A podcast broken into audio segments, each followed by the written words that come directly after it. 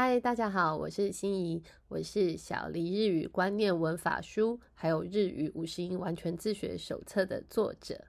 今天呢，我要来跟各位分享一本我自己觉得非常实用而且很精简的一本好书。这本好书的名字叫做《高材商女子养成术》。这本书我后来阅读的是日文的版本，那它目前呢有已经被翻译成中文，那书名就是叫做《高财商女子养成术》，是由幸福文化出版的。作者一开始呢就告诉我们，他建议女性可以在早上起床的时候就沏一壶好茶或者是一杯好咖啡，来让自己展开这一天。为什么沏一壶好茶或者是一杯好咖啡这么重要呢？作者认为说，如果我们在今天早上刚起床的时候就能够拥有这种有余裕的心情的话，那么今天来面对任何事情，心里就不会有这种焦躁感。那对于自己的这个一整天的掌握呢，就会比较有余裕。最重要的是，其实在这个冲茶的时间里面，你就可以清楚的知道自己其实啊。能够让你的心灵感到舒适的，不过就是这么一壶茶。也就是说，如果你可以借由一壶茶，然后可以清楚的知道你自己能够掌握的东西，然后掌握多少东西就可以让你自己感觉到快乐，然后心灵感觉到充足。这个是锻炼我们培养财商的一个很好的方法。基本上，我们如果可以掌握自己最低限度的这个需求的话，那么我们就不会过度的。购买东西，我觉得这真的非常的有道理耶。如果你知道你在怎么样的状况之下，你就可以感感到满足的话，就像我们去吃吃到饱，有的人呢可能就会想要把它吃回本啊，然后把自己吃的非常的撑，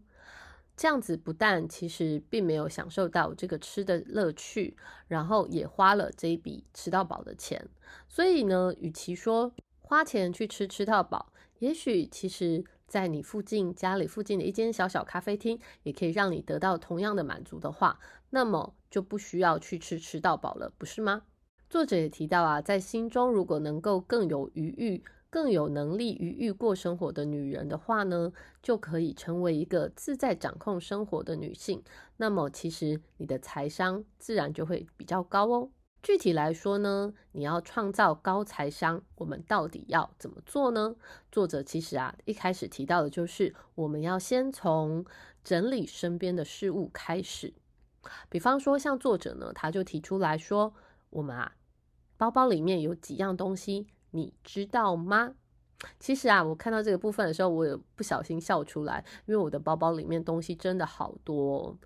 那作者呢，他就建议说，其实啊，包包你要尽可能的精简到七样东西。那么是哪七样呢？当然会随每个人而不同，但是基本上不外乎就是钱包啊、家里的钥匙、车子的钥匙，然后手机、化妆包、笔，还有手帕，这样子几样就够了。那这个部分呢，为什么跟提高财商有关系呀？作者认为说，其实你越能够懂得精简、精简东西的人呢，就表示啊，其实你对事物的花费更能够有敏感度。像有的人呢，他可能会囤积某一样正在特价的商品，比方说啊，有些家庭主妇啊，他可能就会趁着在打折的时候，大量的购入卫生纸。好啦，其实我家有的时候也会买蛮多的卫生纸囤放的，不过呢，我们最主要都是因为怕就是临时要用的时候还要出去买，很麻烦。不过啊，我们要记得哦，如果你一次囤积了很多的。家用商品可能在这个当下呢，你觉得哇，其实赚到了，因为你赚到了那个之后会涨价的价差。可是你有没有想想，今天如果买了这么多东西囤积在你家中的某一个角落，请你算算看，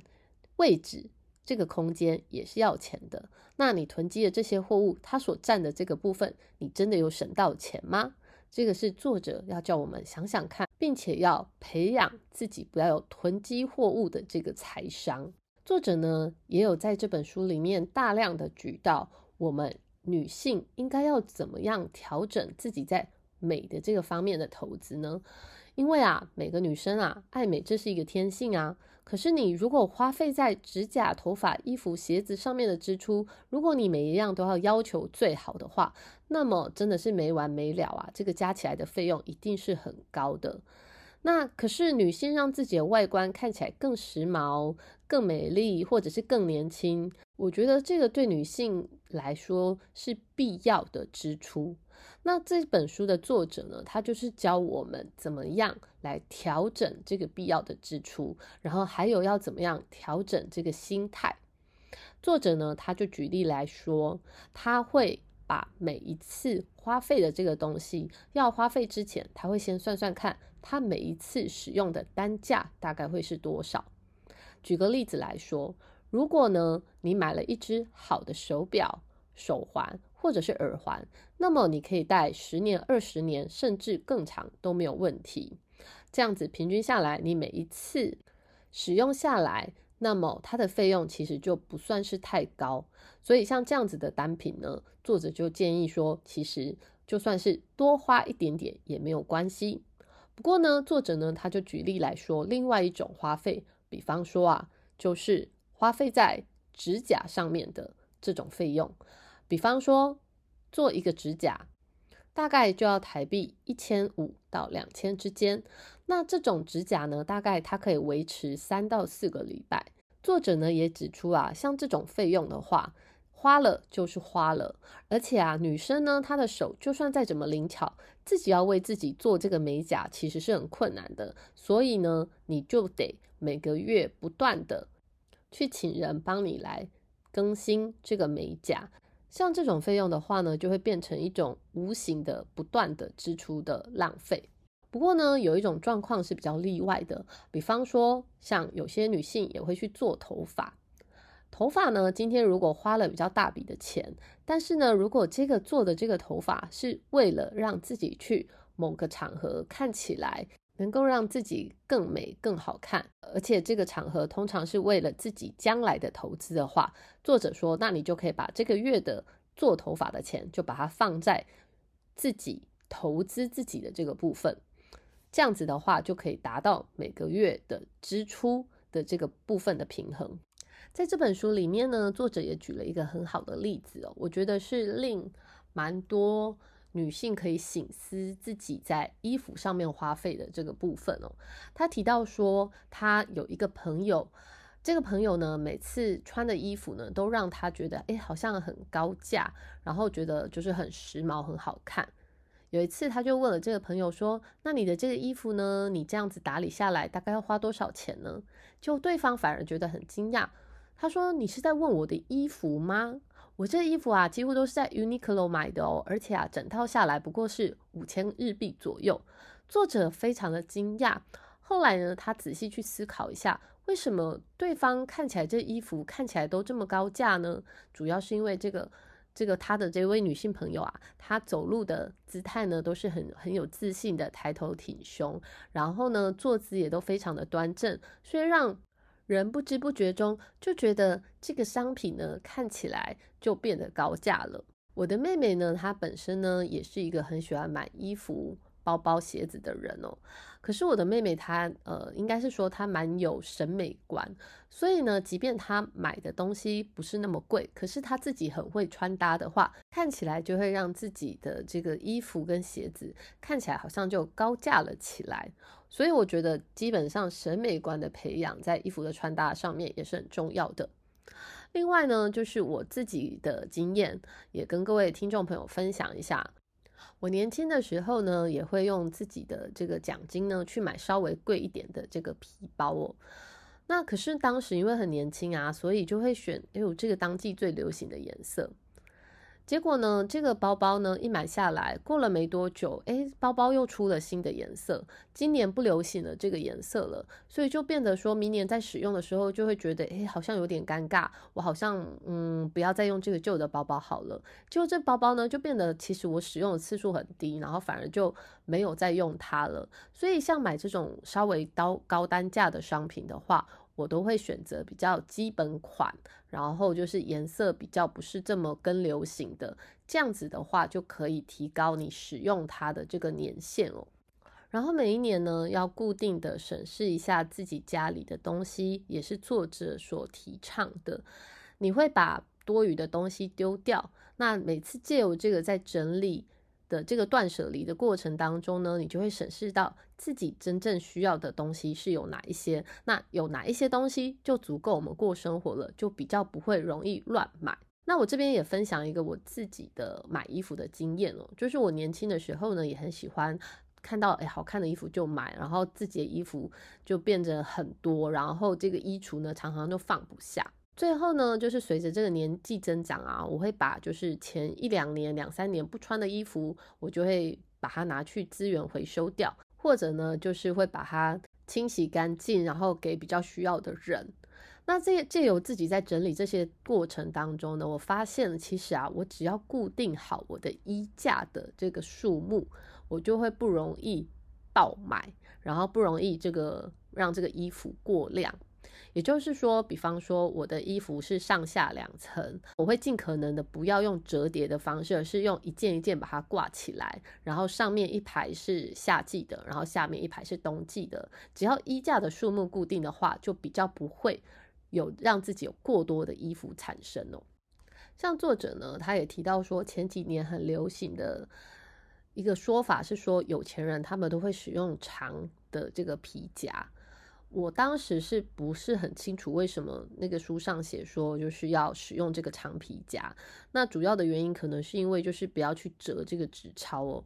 作者呢，则是就是持这个相反的见地。他认为说，如果你是用这种短夹，或者是这个皮包越小的话，其实是越好，因为呢，你可以掌控里面的这个数量总共是有多少。作者是那种甚至就是里面有几个零钱，他都能够掌握的。我觉得这个对我来说算是蛮。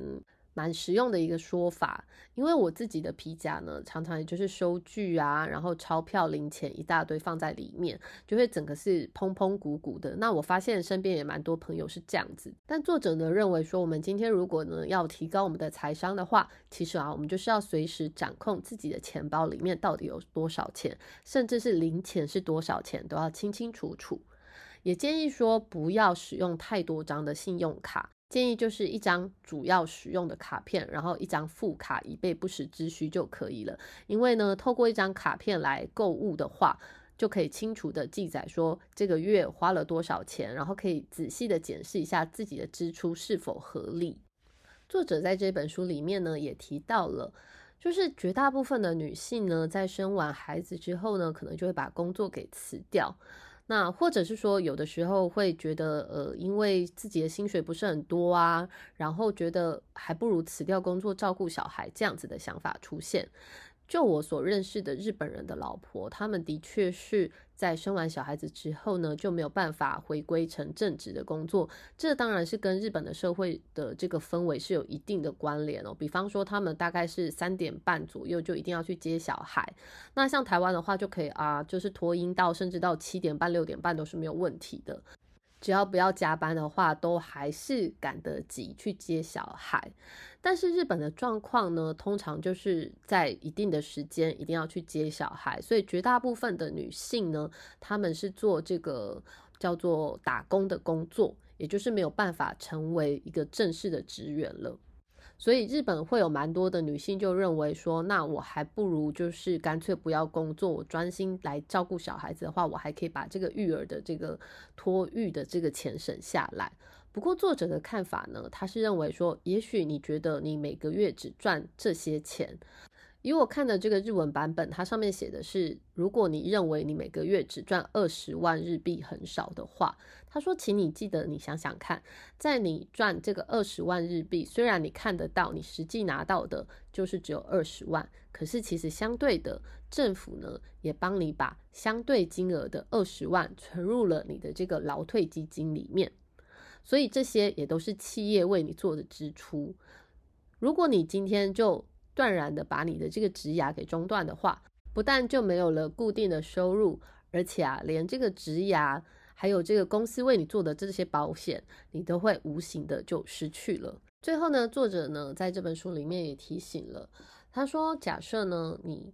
要成为一个对你自己的金钱很有这个财商的女人的话呢，其实啊，我们要从内心开始做起。比方说呢，我们不要只看到现在你所看到的这个金钱的部分，我们呢也要向自己未来来做投资。然后另外呢，就是不要只注意自己的钱，同时呢，今天如果你是在花费别人的钱，比方说是公司的钱的话，我们也千万不要就因此掉以轻心。大手大脚的使用，这样子呢，不但没有办法培养自己的金钱观，也容易造成别人对你这个人花自己的钱这么抠抠省省，可是花起别人钱的时候却又这么的毫不客气，反而就会让别人产生一种对你不信赖的感觉。另外呢，也就是比方说你跟别人借钱的时候，建议一定要在一天之内就要返还给对方。作者认为说，其实你跟别人借的这种临时借的钱，也不可能是多大的钱。可是呢，有很多很多的人呢，却不以为意，说反正这种小钱，对方也不会放在心上。可是这样子一次两次之后，因为这种小钱，让别人对你产生的这个负面的这个观感，你的损失反而是更大的。另外呢，作者也提到说，我们呢不要被这个流行过度的这个支配了，我们呢要培养自己判断美。的这个基准，更重要的是，我们呢在花钱的时候要记得，我们要拥有长期的视点来看待这件事情，然后好好的面对自己花钱的这个方式。以上呢就是这一本书作者想要带给我们的一些高财商的建议。在这本书里面呢，除了我跟各位分享的这个几个点之外，作者还有非常非常多，包含购买房子，还有保险。还有小孩子的教育费等等的方面的这个见解，那有需要的朋友呢，我很建议可以买这本书来看。它的篇幅并不多，而且是以就是一章一章短短的章节来告诉你每一件事情你应该怎么样做，就可以提高自己对金钱的这个金钱观，然后呢，也可以让你自己就是比较在这个金钱的不安当中度过。以上是这本书我阅读之后的分享。我是心仪，很感谢你们的收听。如果你喜欢这个节目的话，请记得订阅 Podcast 节目《阅读日本》。我们下次见。